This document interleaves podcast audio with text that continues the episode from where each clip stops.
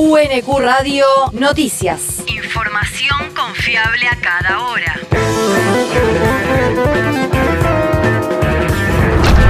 El clima. El Servicio Meteorológico Nacional anticipa una jornada con tormentas por la mañana, chaparrones y lluvias por la tarde-noche con una temperatura máxima de 17 grados. El país.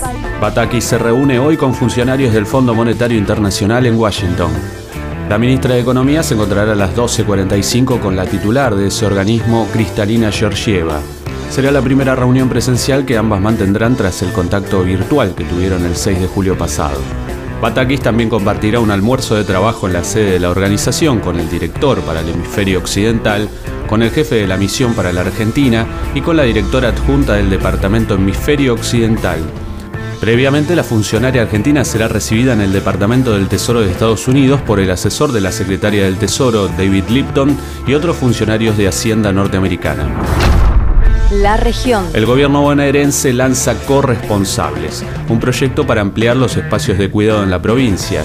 Tiene como objetivo brindar formación certificada sobre corresponsabilidad del trabajo de cuidado, priorizando al personal jerárquico, trabajadores y trabajadoras de pequeñas y medianas empresas, cooperativas y clubes barriales, junto a trabajadoras y trabajadores del cuidado estará bajo la órbita de la Subsecretaría de Políticas de Género y Diversidad Sexual del Ministerio de las Mujeres. El territorio. Avance de obras para el barrio Iapi de Bernal Oeste.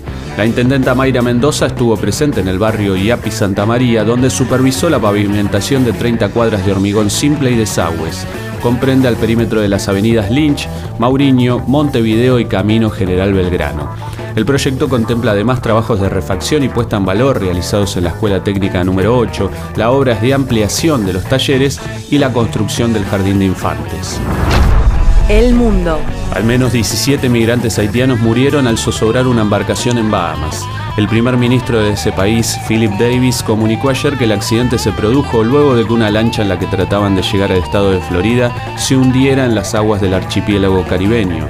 Según apuntó el mandatario, se trataba de una operación de contrabando humano y agregó que la embarcación partió de Haití con 60 personas a bordo, de las cuales 17 fallecieron y 25 fueron rescatados y trasladados a centros médicos.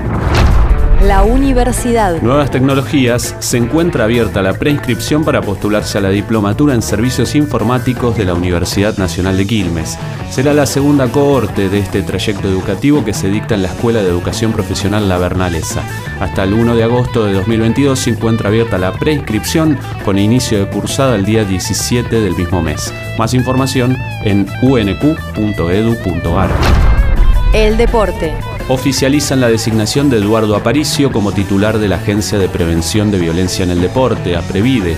Así lo dispuso el gobierno bonaerense por boletín oficial. Aparicio se había desempeñado hasta el 2 de junio como subsecretario de Articulación Territorial del Ministerio de Seguridad de la provincia, cargo en el que ejercía de nexo con los intendentes. UNQ Radio te mantiene informado. Información confiable UNQ Radio, la radio pública.